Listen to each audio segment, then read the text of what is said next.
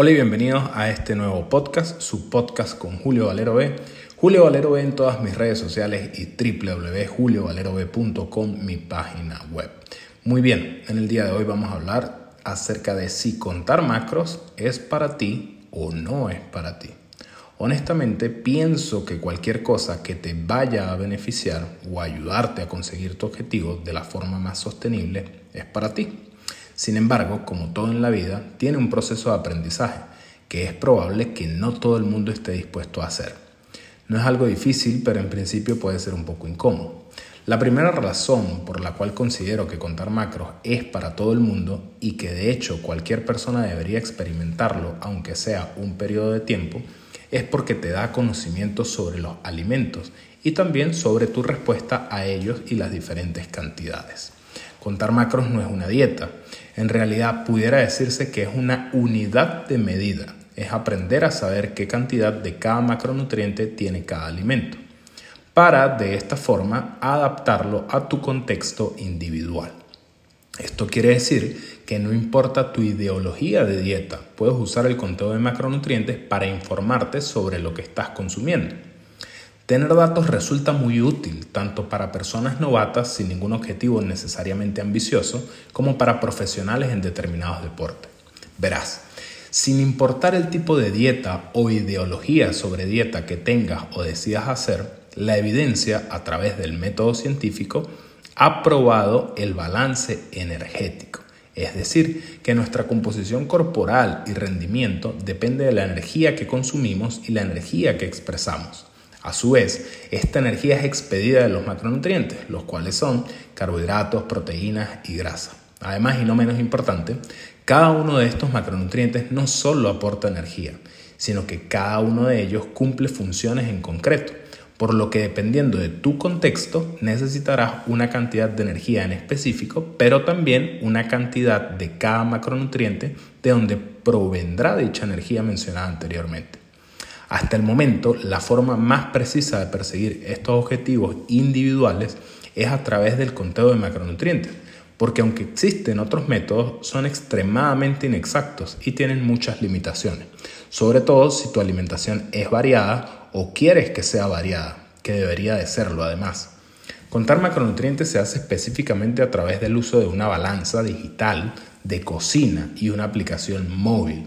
Concretamente lo que se hace es pesar la comida que vas a consumir en crudo para agregarla a la aplicación móvil que uses en dicha cantidad y saber qué costo tuvo en términos de macronutrientes y energía. Sinceramente, al principio se siente raro y sueles confundirte, sentirte fastidiado de hacerlo, es normal, es algo nuevo que tenías toda una vida sin hacer. Por lo que al empezar a hacerlo es típico que pienses que no tiene sentido o que no te gusta, tal cual como si iniciaras a entrenar después de una vida sin hacerlo. Pero si lo haces bien, no tardarás mucho en enamorarte de los potenciales beneficios de hacerlo, además de que termina siendo un hábito que haces inconscientemente. Para mí, los principales beneficios es que conociendo la cantidad que comes para determinada etapa, puedes modificarlo si tienes el conocimiento adecuado y lograr exactamente lo que quieres, bien sea en términos de rendimiento o en términos de composición corporal. Se podría decir que es la única y verdadera magia en la nutrición. Además, si eres como la mayoría de personas que te gusta mucho variar tu dieta, probar nuevos alimentos o en general comer muy abiertamente, sería ideal que tengas flexibilidad en tu dieta y esto te lo van a permitir el conteo de los macronutrientes. Todo esto además te deja conocimientos que tendrás por el resto de tu vida. Sabrás qué es mucho y qué es poco, qué alimento aporta más o menos de un macronutriente u otro, etc. Ahora bien, ¿cuáles serían, digamos, en mi opinión, los contras de hacerlo, al menos en un principio? Pesar la comida puede parecerte fastidioso, como ya dije. En principio te enredarás sobre todo si estás cocinando y pesando para agregar al mismo tiempo, cosa que se puede solucionar fácilmente anotando y siempre utilizando las mismas cantidades para una receta, por ejemplo. Además, hoy en día las aplicaciones tienen muchas opciones que facilitan estos escenarios. Otra cosa es que puedes sentir pena. En principio, sobre todo si no tienes una buena composición corporal, te va a dar pena sacar la balanza delante de otras personas. Tendrás miedo a ser juzgado o cuestionado. Pero esto se pasa con los días. Cuando sales a comer a la calle puede parecerte complicado cómo agregar la comida, porque además de que ya está cocida, suele ser bastante compleja. Sin embargo, hoy en día contamos con información nutricional de muchos alimentos ya cocidos, así que tampoco sería un verdadero problema, más bien algo de práctica y constancia. Es bueno entender que la mayoría de las veces deberíamos preferir pesar nuestros alimentos en crudo, ya que diferentes cocciones y temperaturas alteran diferente al alimento en cuanto a su volumen, pero no en cuanto a su contenido en macronutrientes, por lo que el peso cocido será diferente al crudo, pero mantendrá sus macronutrientes y agregarlo de esta forma nos hará comer más o menos de lo que pensamos. Organizar tus comidas para cumplir con tu objetivo diario en principio puede ser enredado, sobre todo si no tienes un asesor, un guía o alguien que te aconseje cómo hacerlo. Es decir, por ejemplo, puede que desayunes como sueles hacerlo y termines con mucha o poca cantidad restante para el resto del día, cosa que se soluciona simplemente agregando con anterioridad lo que vas a comer para organizar las cantidades que queden acordes al resto del día.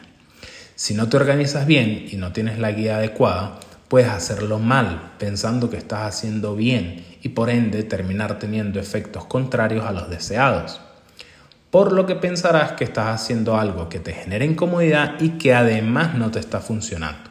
Esto usualmente ocurre cuando no sabes agregar la comida. No agregas algunas comidas por olvido o descuido, usas informaciones nutricionales erradas, etc. Cosa que se soluciona pensando bien lo que vas a agregar y verificando la información, que a su vez se puede solucionar teniendo alguien que te guíe. Si no entiendes de composición corporal y la importancia de las masas internas, en principio si tu objetivo es perder peso, puede que te sientas defraudado, ya que cuando cuentas macros sueles comer diversidad de alimentos. Esto hace que tu tránsito intestinal, es decir, comida en digestión, sea siempre constante y voluminosa, lo que hace que el peso corporal total promedio no varíe mucho o más bien no como la mayoría cree que debería hacerlo cosa que se soluciona entendiendo por qué otros tipos de dieta causan pérdida de peso, pero no necesariamente grasa corporal. Y cómo realmente ocurre la verdadera pérdida de grasa y en qué grado puede moverse el peso corporal total promedio cuando realmente estás perdiendo grasa. Por otro lado, si eres una persona extremadamente metódica y cuadriculada, en principio querrás hacerlo tan perfectamente que te parecerá abrumador cosa que se soluciona entendiendo que Roma no se construyó en un día y que no existe la perfección sino la constancia, y la constancia hace la perfección. Si eres una persona muy desordenada y muy fresca, siempre lo harás mal, entonces es muy probable que en un par de semanas abandones, pensando erróneamente que no funcionó sin tomar en cuenta que fue tu descuido y que además de cualquier forma los cambios en el rendimiento o, composición corporal no ocurren rápido, pero mucho menos si no haces las cosas bien. Ahora bien, la pregunta del millón, ¿es o no es para ti? Yo creería que la información que te he brindado hasta ahora en esta entrada es suficiente como para que, teniendo en cuenta tu estilo de vida, comportamiento y personalidad, consideres o valores si es una opción sostenible para ti. De cualquier forma, creo que todo lo que queramos hacer deberíamos de probarlo aunque sea un periodo de tiempo medianamente decente, algo así como unos tres meses diría yo. De esta forma podríamos tener una visión más clara sobre dicha actividad que queremos hacer. Además, y no menos importante, si vamos a hacer una prueba, es ideal contar con una metodología o un asesor que nos guíe en el camino. De lo contrario, es muy probable que lo hagamos mal en muchos aspectos, lo que dificultaría tener una conclusión objetiva. Así que bien, espero que este podcast te haya ayudado a saber, identificar o a cuestionarte si realmente el contar macros es para ti o no.